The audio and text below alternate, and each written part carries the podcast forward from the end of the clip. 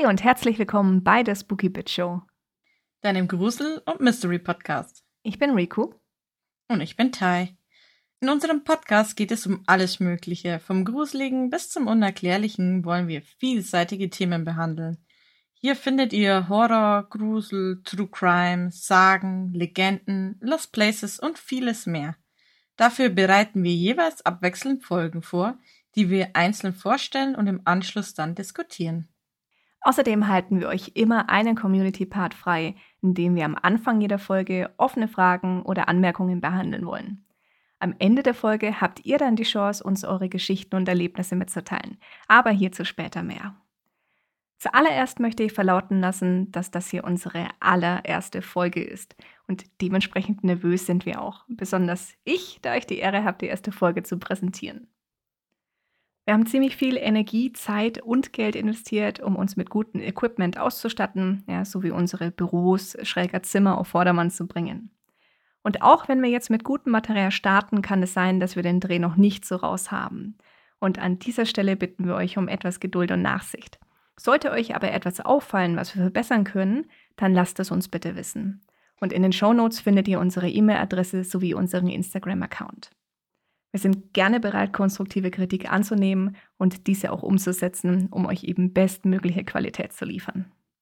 Aber auch jegliche andere Art von Kritik könnt ihr uns gerne zukommen lassen. Wir wollen diesen Podcast für und mit euch gestalten. Außerdem möchte ich darauf hinweisen, dass wir niemanden kränken wollen, wenn wir Personen vermännlichen oder generell einem Geschlecht zuweisen. Jedenfalls ist es so bei mir drin, alles Mögliche zu vermännlichen. Und das habe ich schon seit klein aufgetan obwohl ich selbst dem weiblichen Geschlecht zugehörig bin. Also bitte nehmt uns das nicht krumm. Und wir bemühen uns auch in der Hinsicht, niemanden zu kränken oder gar zu beleidigen. So, nach der Begrüßung und den vielen Disclaimern kommen wir zu dem Part, der für euch freigehalten wird. Die Community-Fragen oder jegliche Anmerkungen aller Art. Und da dies unsere erste Folge ist, haben wir natürlich noch keine Einsendungen erhalten. Aber wir freuen uns schon darauf, euch an dieser Stelle der Folge antworten zu können. Solltet ihr also am Ende der Folge Fragen dazu haben, dann lasst es uns wissen. So, jetzt kommen wir aber endlich zum Thema und damit auch ein herzliches Willkommen an alle Spooky Doos da draußen. Denn heute geht es um die Nürnberger Geisterwege und das ist nicht sowas wie der Jakobsweg, sondern eine Führung in der Innenstadt von Nürnberg. Und hier möchte ich auch noch anmerken, dass wir nicht bezahlt werden. Es ist nicht gesponsert. Ja, schön und schrecklich zugleich wäre das. Und das ist alles meine eigene Meinung und basiert eben aus Fakten aus dem Internet. Ähm, genauso wie ja, die Dinge, die ich eben gehört habe oder die eben bekannt sind.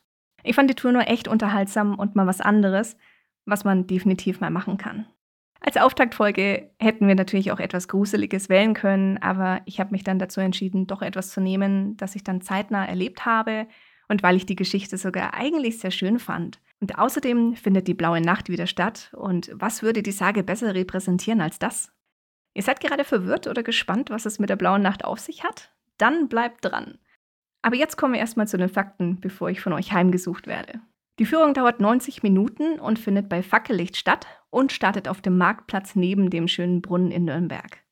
Das Ganze kostet 10 Euro pro Person und es ist ein sehr liebevoll erzählender Mann, der seine Rolle total lebt und auch dementsprechend passend gekleidet ist. In seinem Mittelaltergewand fällt er auf jeden Fall auf. Und ihr wisst genau, wer hier die Führung durchführen wird, denn wenn ihr eine Gestalt seht, die aussieht, als würde sie aus dem Lochgefängnis stammen, dann ist das euer Mann für die nächsten 90 Minuten. Insgesamt gibt es sechs Geschichten rund um das Burgviertel zu erzählen und man startet am Marktplatz zum 9 Uhr Glockenschlag. Also 21 Uhr. Ich werde nur eine Geschichte herauspicken, damit der Rest auch noch spannend bleibt, denn ich möchte den armen Mann ja nicht um sein Geld bringen und er soll ja auch noch ein bisschen was zum Erzählen haben.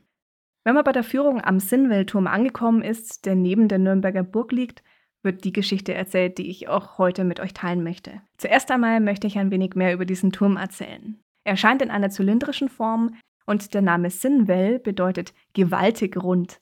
Der Turm ist 41 Meter hoch und liegt somit 100 Meter über dem Hauptmarkt. Außerdem ist im Inneren des Turms eine Wendeltreppe gebaut. Aber kommen wir jetzt erstmal zurück zum Thema, denn die Sage um die blaue Agnes fand ich relativ schön. Die hat man eben auch vor diesem Sinnweltturm gehört. Zurück zum Thema, denn am Sinnweltturm angekommen, gibt es die Sage um die blaue Agnes und die fand ich eben relativ schön, dass sie heute noch in Nürnberg auflebt, auch wenn die meisten es eigentlich vermutlich gar nicht erkennen. Ich hatte das auch nicht auf dem Schirm, bevor ich eben diese Geschichte gehört habe. Aber ich bin auf jeden Fall gespannt, was ihr davon halten werdet. Zum Thema die blaue Agnes gibt es auf YouTube keine Videos dazu. Ich habe auch nur eine Handvoll Artikel online gefunden und alles, was ich so ein bisschen zurückrechnen konnte, war, dass es sich um 1580 herum abgespielt haben muss. Die Geschichte handelt vom Turmwächter Jörg Kohler, der auf dem Nürnberger Sinnwelturm Ausschau nach Feuer oder anderen Gefahren gehalten hat. Und für gewöhnlich war sein Horn das erste, das ertönte, wenn Flammen irgendwo in Nürnberg emporstiegen. Da nahm er seinen Job doch sehr ernst und war auch sehr vorbildlich. Eines Tages sind ihm Frau und Kind verstorben. Ähm, man munkelt, es war die Pest, weswegen er sich dann danach wie so ein Einsiedler zurückgezogen hatte. Zuvor hat er eben mit seiner Familie in einem Haus unweit des Turms gewohnt, aber nach ihrem Tod zog es ihn eben hinauf in seine kleine Turmkammer. Er nahm das Spielzeug seiner Kinder sowie den Webstuhl seiner Frau mit hinauf, um dort dann seine Zeit mit dem Weben zu verbringen. Und seine Frau liebt die Farbe Blau und daher war es nicht sehr verwunderlich, dass auch er blaues Leinen spann. Und er kam wohl nie über den Verlust hinweg und zog sich auch vollständig aus dieser Gesellschaft zurück, in der er lebte, weil er es einfach nicht ertragen konnte, glückliche Menschen um sich herum zu sehen. Für gewöhnlich saß er nur in seinem Turm, aber ab und an, wenn dann die Rationen knapp wurden, trieb es ihn hinab in die Stadt, wo er die nötigen Güter dann auch erwerben konnte. Und kaum hatte er seine Sachen gekauft, lief er dann auch schon wieder die Treppen seines Turmes hoch. Und das war für ihn die reinste Routine. Tai, kannst du dir vorstellen, so zu leben? Ich meine, nachdem du solch ein Schicksal hinter dir hast, denkst du, du würdest dich auch zurückziehen und keine Freude mehr empfinden wollen? Also ich finde, es ist schwer zu sagen, wie man in so Situation reagiert. Man kann sich zwar vorstellen, aber es ist nochmal was ganz anderes, wenn man das selber erlebt. Aber für mich ich denke, ich könnte das nicht, weil ich finde halt, Menschen sind sehr, sehr wichtig. Ja, da gebe ich dir definitiv recht. Ja, an einem dieser Tage war Jörg nicht alleine, denn er hörte ein Wimmern, nachdem er seine nötigen Käufe in der Stadt getätigt hatte und dabei war, seine Turmtreppe hinaufzusteigen. Und verwundert hatte er danach gesehen und ein kleines Mädchen entdeckt, welches halb verhungert vor der verschlossenen Tür zu seiner Kammer lag und es eigentlich nur mit letzter Kraft bis nach oben geschafft hatte. Jörg hatte ein gutes Herz. Er hat das kleine Mädchen mit hineingenommen und äh, ja, diesem Mädchen eben erstmal ordentliche Kleidung beschafft, ja, sowie gutes Essen. Und als das Mädchen etwas gekräftigt war, fragte Jörg es, wie sein Name wäre. Und das Mädchen erwiderte, dass er diesen nicht wüsste und sich nur erinnerte, dass sie und ihre Eltern vor bösen Menschen, die sich Christen nannten, aus ihrer Heimat geflohen war und eben hier in Nürnberg ging und ankam. Ihren Eltern ging es hier scheinbar noch übler und das kleine Mädchen ist auch davongelaufen, um sich zu verstecken, bis es eben auf Jörg traf. Ich habe hier leider nicht genau gefunden, woher die Kleine stammen soll. Also es gibt eine Vermutung, aber es ist nichts belegt. Ähm, von dem her, ja, da können wir später nochmal drauf eingehen und äh, drüber diskutieren. Aber ja, es, es wird auch nicht genannt, was wirklich mit den Eltern dann passiert ist. Die ja, tauchen einfach nicht mehr auf. Jedenfalls hatte die Kleine nun einen Unterschlupf bei Jörg gefunden, der sich dann liebevoll um sie kümmerte. Außerdem verdiente das Mädchen einen Namen und wurde dann seitdem Agnes genannt. Die Jahre vergingen mit der Zeit, in denen sich Agnes bei ihm versteckt hielt, und sie blieb eigentlich immer im Sinnweltturm. Ja, somit war Jörg der Einzige, der Besorgungen tätigte. Mit den Jahren wurde sie auch immer älter, sie waren 10, 12, 15 und wuchs zu einer wunderschönen blondhaarigen jungen Frau heran. Jörg hatte aber nichts, was ihr so kleidungstechnisch bieten konnte, und so trug sie immer die blauen Leinen, die er webte. Eines Tages sprach es sich dann aber herum, dass auf dem Turm nicht nur der mittlerweile in die Jahre gekommene Jörg wohnte, sondern auch noch ein schönes Mädchen, was dann fortan die blaue Agnes genannt wurde. Man bekam mit der Zeit immer mehr von ihr zu hören wie ihren lieblichen Gesang. Auch das Spinnweben hatte sie schnell erlernt und zeigte dabei auch großes Talent. Allgemein ist überliefert, dass beide ein sehr glückliches Leben wie Vater und Tochter geführt haben müssen. Und Jörg fragte Agnes, was magst du, Agnes, wenn ich einmal gestorben bin? Es wird nicht mehr lange dauern. Darauf antwortete sie, sei unbekümmert. Hat Gott mich so weit geführt, wird er für mich auch weiter einen Weg leiten. Sprich nicht von deinem Sterben, Vater. Bleib bei mir. Ich werde für dich sorgen, so viel ich kann. Und hier muss ich auch einwerfen, dass es total süß ist, dass es sich um den Mann sorgt, der sie aufgezogen hat. Ich glaube, das wünscht sich jeder, oder? Dass man im Alter versorgt wird und keine Sorgen haben muss. Und gerade im Mittelalter war das hier wahrscheinlich ziemlich übel. Ja, also ich denke, dass zur damaligen Zeit so eine Verbindung schon wirklich ein Privileg war und dass sich bestimmt viele Menschen sowas gewünscht hätten. Ja, definitiv. Gerade im Mittelalter, wo man eigentlich, ja, sag mal, wo der Nachwuchs dafür Sorge trägt, ne, dass die alten Menschen, die eigenen Eltern, ja, versorgt werden. Ja, und man muss ja auch noch sagen, nicht immer haben die Jüngeren dann überlebt und dann waren die Älteren alleine. Ja, und ich glaube auch, dass es an der Stelle wirklich auch hart war. Ähm, vor allen Dingen dann zu der Zeit zu, ah ja, auf diesen Turm zu steigen, ja, der jetzt, wie wir gehört haben, nicht nur drei Meter hoch ist. Und dann mit der Wendeltreppe, mit der steilen, das ist sicherlich nicht einfach gewesen. Wenn man so drüber nachdenkt, heutzutage kommt es ganz oft vor, dass ältere Menschen ihr Schlafzimmer nach unten bauen, weil sie sagen, sie können diese Treppe da nicht mehr nach oben gehen, das ist zu anstrengend. Und er ist halt den ganzen Turm dann noch nach oben gelaufen. Also es muss schon sehr anstrengend für ihn gewesen sein. Ja, das kann ich mir auch vorstellen. Wobei es im Mittelalter ja eh so ein bisschen war, dass die Bauern sich da zu Tode geackert haben. Na klar hattest du vielleicht mal Vieh, ähm, was dann da den Pflug gezogen hat und so, aber es war halt ja nicht so industriell wie bei uns jetzt, ne? Mittlerweile mit Maschinen und allem. Und da haben sie, ja, glaube ich, auch auf dem Ackerfeld ja, beim Anbau es eh schon nicht so leicht gehabt. Aber ich weiß nicht, was einfacher ist, die Treppen da hochzuschleppen, ja, alle paar Wochen oder Tage mal runterzukommen, um seine Rationen da aufzufüllen oder auf dem ja, tatsächlich Feld zu arbeiten äh, mit der ganzen Hitze und wahrscheinlich auch nicht so einfach. Ja, das stimmt. Mhm. Oh. Weil wir schon beim Thema sind, äh, Jahre später war Jörg schon sehr alt und eben kaum mehr in der Lage, seinen Weg in die Innenstadt zum Marktplatz zu tätigen. Daher erledigte Agnes es dann für ihn.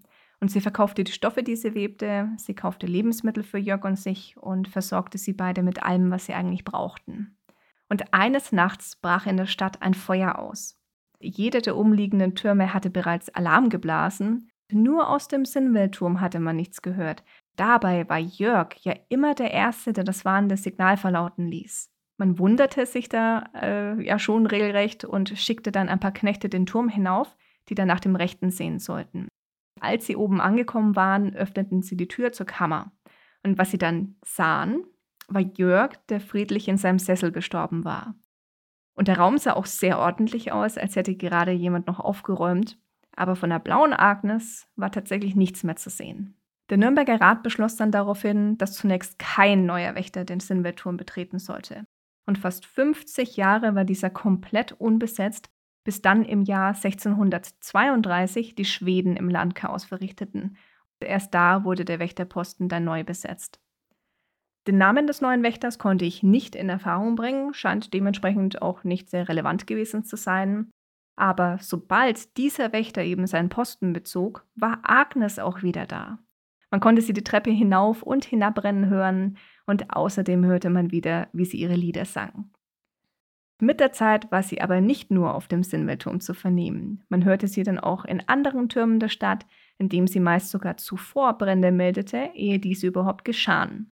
Und sie weckte dann auch schlafende Wachen bei ihrer Arbeit, wenn es sein musste, und das finde ich jetzt auch ziemlich amüsant. Man hatte auch das Gefühl, als würde sie alles durcheinander geratene wieder in Ordnung bringen wollen. Und somit ist dann die blaue Agnes als guter Geist der Türme in die Nürnberger Sagen aufgenommen worden. Ich habe auch einige Zusatzinfos zu dieser kleinen Geschichte gefunden.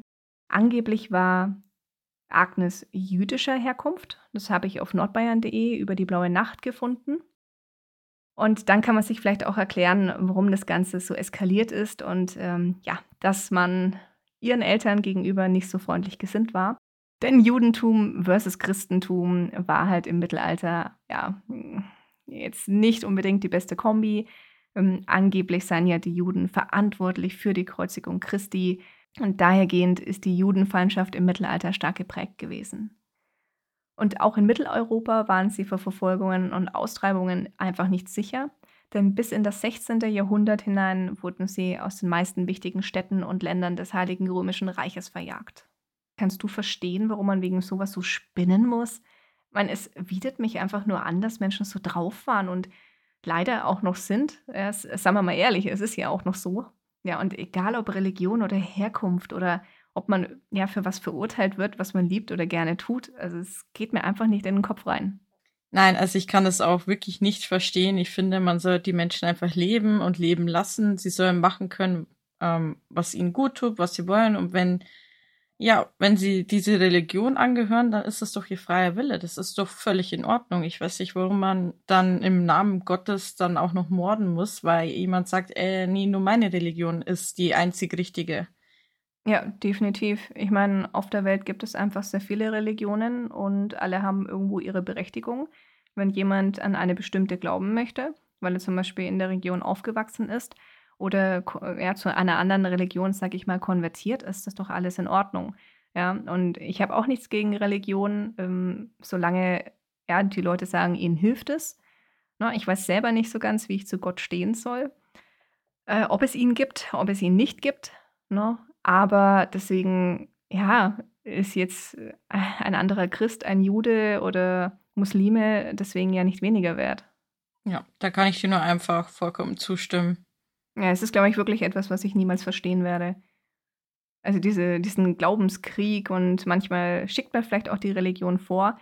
Ja, und, und ja, unser, ich sag mal, verdeckten Mantel steckt dann doch eine andere Wahrheit dahinter. Ist dann auch nicht schön. Ja, das passiert leider nicht nur, wenn es um Religion geht. Also das findet man ja leider immer wieder.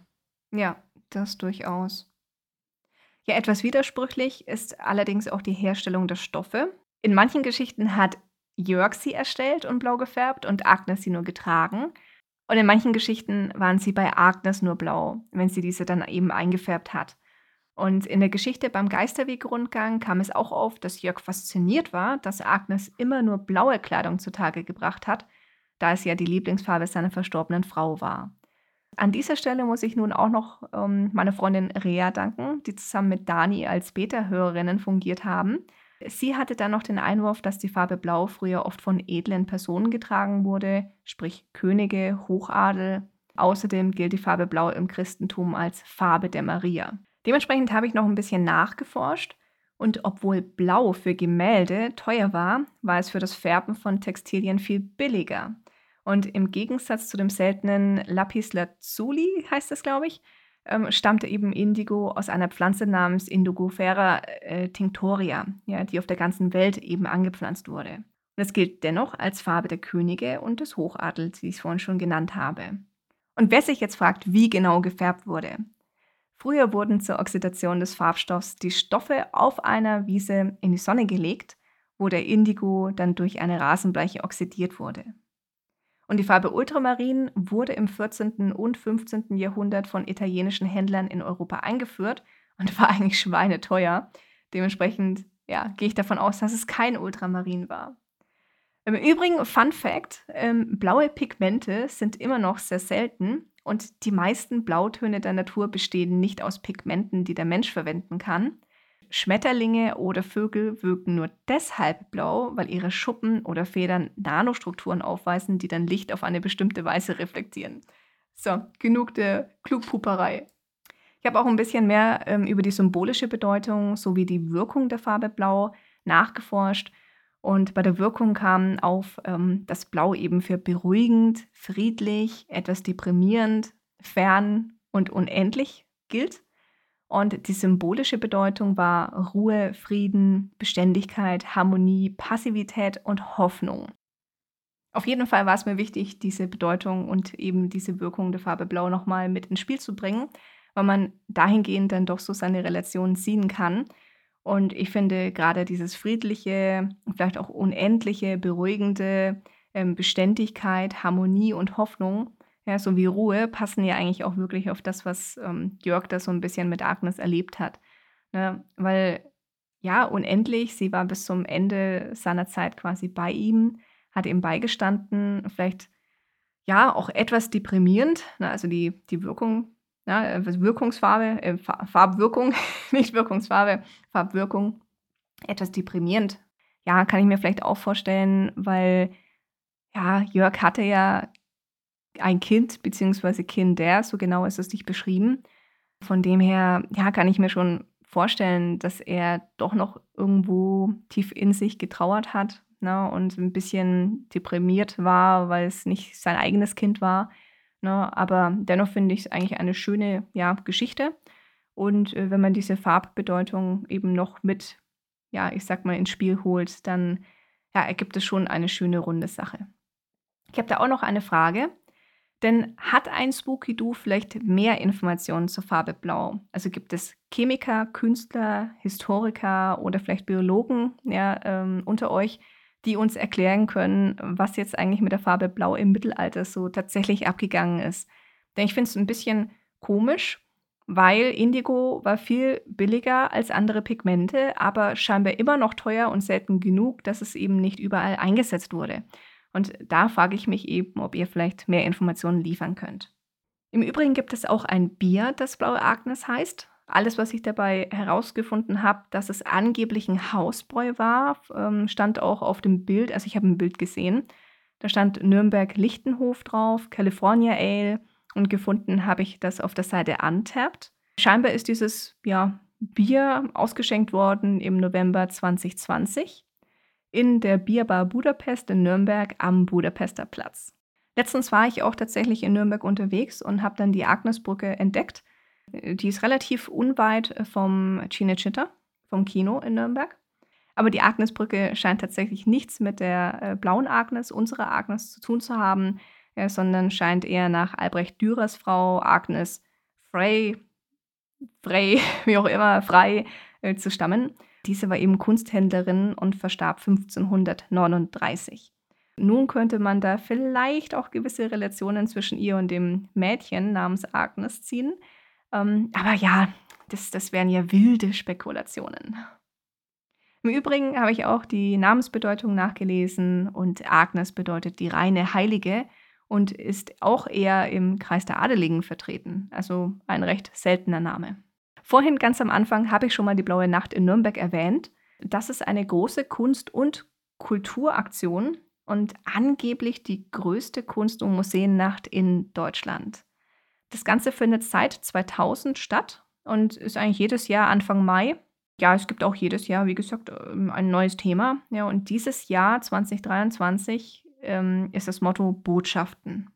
Außerdem findet sie am 5. und 6. Mai statt und der Vorverkauf hat auch bereits begonnen. Und da meine Frage an dich, Tai. Warst du da schon einmal?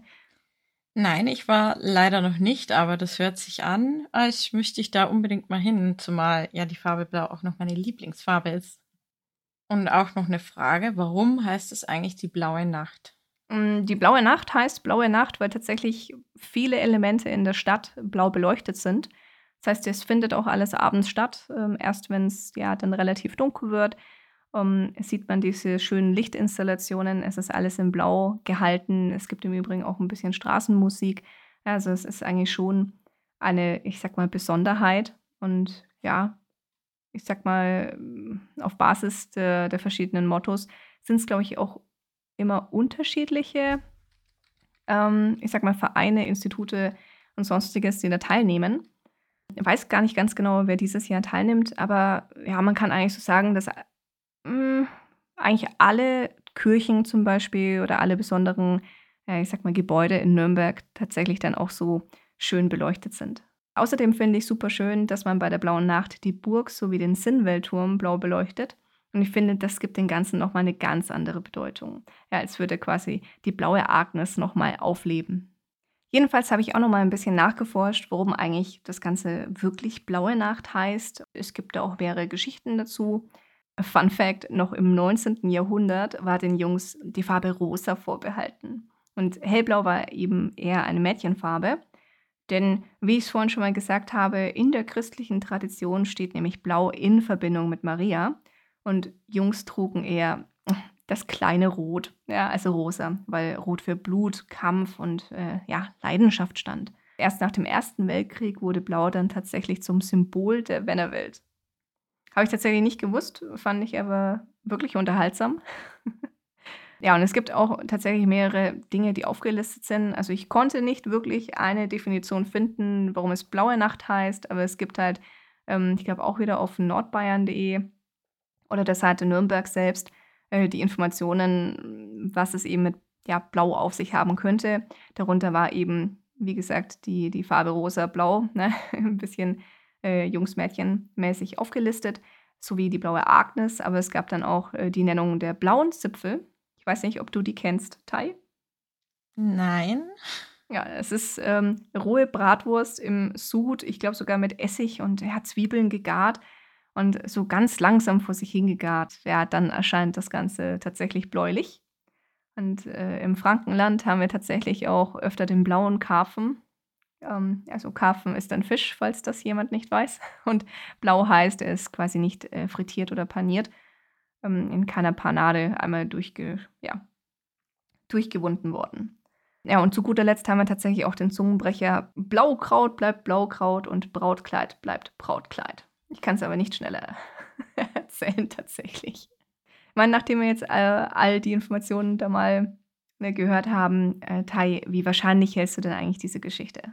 Es ist halt immer schwer zu sagen, ob äh, es wahrscheinlich ist oder nicht. Das kann ja auch sein, dass sie im Kern stimmt, aber dass halt im Laufe der Zeit einfach immer wieder was dazu gedichtet wurde. Einfach wie Flüsterpost, die sich über die Zeit immer wieder ein bisschen verändert hat. Mit jedem, der es jemand anders erzählt hat, ist immer ein bisschen mehr dazugekommen, ist ein bisschen anders da geworden.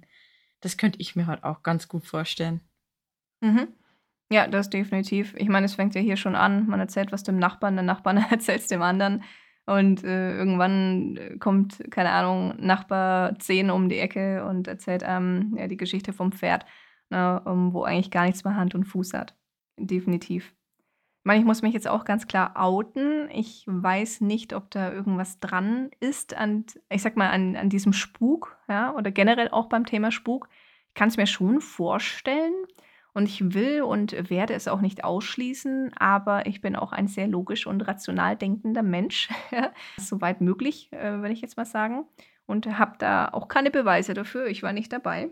Von dem her, ja, ich weiß nicht. Also ich denke auch, dass ein Kern vielleicht stimmt, na, ne, aber dass vieles auch, ja, sich vielleicht im Laufe der Zeit geändert hat. Ja, das ist auf jeden Fall ein sehr interessanter Punkt, ob man überhaupt an sowas wie Spuk glauben möchte oder nicht. Also ich muss in dem Punkt halt sagen, ich habe eigene Erfahrung gemacht. Aber das bedeutet nicht, dass alles, was mir erzählt wird, dass ich das direkt glaube, sondern ich hinterfrage die Dinge trotzdem. Mhm. Ja, geht mir auch so. Also es ist auch so, dass ich Dinge erlebt habe, die ich mir so nicht erklären kann. Wo ich sage, ich habe bis heute keine, keine ja, Antwort darauf. Ich verstehe das nicht. Ich war teilweise auch nicht alleine. Ja, und äh, ja gut, ich meine, Lord Meets, äh, meine, meine damalige Katze, ist jetzt auch nicht unbedingt der beste Beweis dafür. ja. Ähm, es, es war kein, ja, kein Humanoid, sag ich mal, der da mit an Bord war. Aber Tiere merken das auch so ein bisschen, ne? Aber kann auch sein, weil ich dann natürlich super aufgeregt war, äh, dass die Katze das dann natürlich auch gespürt hat. Ja, demnach, ich weiß es nicht, aber ich fände es eigentlich ein super schönes Stück Geschichte, ja, wenn es tatsächlich auch so gewesen wäre. Ich meine, ein Mann findet ein Mädchen, nachdem er Frau und Kind verloren hat und zieht es auf. Sag ich mal, okay, check, ja, daran habe ich nichts zu bemängeln. Ist alles fein. Ne? Und ich mag generell diesen Gedanken und ja, ich sag mal, die Bedeutung dahinter. Denn jemandem zu helfen, ja, wenn er selbst leidet, also Jörg, der gerade Frau und Kind verloren hat, äh, sich dann da nochmal auf sowas einzulassen und dann eben, ich sag mal, da einfach Hilfe zu leisten und äh, für Agnes da zu sein. Das ist auch schön. Und generell auch aus Agnes Sicht, ja, von einem zum nächsten zu gehen, um dort dann eben wiederum zu helfen, das ist eben auch eine schöne, ja, ich sag mal, ein schöner Gedanke. Und wenn du dir nun vorstellst, dass sie wirklich jüdisch war und ich sag mal, einem oder ja, eben in dem Fall mehreren Christen geholfen hat, äh, das dann über diese Zeit, da, das sagt doch dann auch schon mal was aus, ne? So nach dem Motto, liebe deinen Nächsten. Yay. Jetzt kann ich mir auch noch am Schluss hier die Theorie aus den Fingern saugen, dass die Kleine vielleicht, ja, ich sag mal, früher gestorben ist und eine verirrte Seele war und noch eine Aufgabe in ihrem Leben zu erfüllen hatte, ja, und diese eben dann einfach bei Jörg verrichtete. Ich meine, man hört ja öfter mal von ruhelosen Geistern, die dann nicht loslassen können. Ja, vielleicht war sie davon ja auch betroffen. Ja, es ist auf jeden Fall eine Möglichkeit, aber leider werden wir es vermutlich nie erfahren. Aber es ist ein schöner Gedanke, weil es ihnen ja dann im Endeffekt eh allen beiden geholfen hat. Und das wäre ja in dem Sinn das Wichtigste. Ja, also ich denke im Kern, also es wird sicherlich vorgekommen sein, dass irgendein Mann oder Frau, äh, ich sag mal, hier ein, ein wehrloses Kind bei sich aufgenommen hat. Man kommt vielleicht auch auf die Position drauf an, denn wenn du jetzt äh, wirklich äh, in einer Bauern, Bauernfamilie äh, bist, die sehr stark sich darum bemühen muss, sich selbst zu versorgen, weil sie vielleicht viele Abgaben hatten, ne? König und äh, sonst wem, der Hochadel, äh, da, oh Gott, ich weiß gar nicht mehr, wie es heißt, aber auf jeden Fall da diese Abgaben ne, zu, zu haben. Also die, die waren ja auch relativ hoch sage ich mal. Es war jetzt nicht so, dass du ähm, ja das meiste vom Feld für dich behalten konntest, ne? was du dann verkaufen konntest, sondern du hattest ja schon recht hohe Ausgaben auch. Da ist natürlich jeder, sag mal, weitere Schnabel zum Füttern natürlich sehr undankbar. Ne? Und äh, kann ich mir schon vorstellen, dass da äh, entweder diejenigen sehr hart schuften mussten oder eben dann auch weitergeschickt wurden. Ich habe mich jetzt halt auch schon gefragt, ob Jörg sie vielleicht christlich erzogen hat oder ich weiß nicht, ich meine, im Mittelalter war man halt auch sehr religiös, mal davon aus, ja. Ja, ich, ich weiß nicht. Ja. Und dazu konnte ich halt auch nichts finden. Ich meine, ihre Herkunft ist an sich ja auch schon sehr, ja, es ist nur eine Vermutung. Da frage ich mich dann ebenso, ob sie überhaupt wusste, ja, dass sie vielleicht einer anderen Religion angehört hat, wenn es denn so war. Ja, schade, dass ich da einfach nicht mehr drüber herausfinden konnte. Ja, das ist definitiv schade. Ich denke halt, ist halt auch möglich. Gut, damals waren die Leute wirklich sehr gläubig, aber vielleicht hat Jörg auch in seinem Fall durch den Verlust seiner Familie seinen Glauben verloren. Das ist auch eine Möglichkeit. Auch das werden wir vermutlich nie erfahren. Und es ist schade, dass man wirklich nicht mehr darüber findet. Aber so ist es mit dem meisten Sagen leider. Ja, definitiv. Also irgendwo gibt es halt einen wahren Kern und ja, wenn es nicht direkt aufgeschrieben wird von, keine Ahnung, Mönchen oder sonst wem, äh, die dem Schreiben mächtig waren, dann wird es tatsächlich immer sehr spektakulär, würde ich mal so sagen. Bin jetzt auf jeden Fall super neugierig, ob einer der Hörer, äh, Zuhörer aus der Region rund um Nürnberg kommt und ob jemand von dieser Geschichte bereits wusste. Habt ihr diese oder ähnliche Touren bereits gemacht? Vielleicht auch in einer anderen Stadt, ja, und vielleicht könnt ihr auch irgendwas empfehlen? Dann lasst es uns doch wissen. Ja, und den Link dazu findet ihr in den Show Notes. Wir haben uns vorgenommen, euch als Community ebenso einen Platz in jeder Folge zu lassen, genau wie wir es eben am Anfang der Folge auch schon angesprochen haben. Also solltet ihr Anmerkungen, Fragen oder eigens erlebte Geschehnisse haben, dann lasst es uns doch einfach wissen. Und wie ihr uns erreichen könnt, findet ihr jederzeit in den Show Notes. Bei Folge 1 haben wir selbstverständlich noch keine Einsendungen erhalten, aber falls ihr uns passend zur Folge etwas mitteilen wollt oder eure eigenen Erlebnisse in einer der nächsten Folgen hören wollt, dann kommt doch einfach auf uns zu. Das kann schriftlich erfolgen, aber auch als Sprachnachricht. Wir werden dann eure Einsendungen zeitnah behandeln. Und die Empfehlung der Folge ist ganz klar die Nürnberger Geisterwege, aber nicht nur dieser Ghostwalk, sondern auch die Stadt Nürnberg selbst. Immerhin ist diese Stadt sehr geschichtsträchtig und es gibt jede Menge zu sehen. Ich selbst war schon ein paar Mal da und habe natürlich nicht alles gesehen. Ich denke, dafür braucht man viel, viel mehr Zeit. Also es gibt immer wieder was zu entdecken, daher kann ich es euch nur nahelegen. Ja, absolut. Also ich kann euch die Geisterwege nur empfehlen, vor allen Dingen, da ich nur eine der sechs Geschichten vorgestellt habe. Ich fand es wirklich einen lustigen Zeitvertreib, während man sich draußen ein wenig bewegt. Und wie gesagt, ihr findet alle Informationen zu den Nürnberger Geisterwegen und allen anderen Touren in den Show Notes. Außerdem kann ich euch aus persönlicher Erfahrung die Blaue Nacht empfehlen. Auch wenn ihr vielleicht jetzt nicht unbedingt ein Ticket kaufen wollt, lohnt es sich einfach schon mal durch die Innenstadt zu gehen und sich alles anzusehen. Und außerdem, wie schon erwähnt, gibt es ein paar Straßenbands, die Musik spielen. Damit sind wir dann auch schon am Schluss der heutigen Geschichte. Danke fürs Zuhören und bis zur nächsten Folge, liebe Spooky Doos. In Folge 2 wird es nämlich endlich gruselig, also freut euch da schon mal auf Tai. Eure Riku und Tai.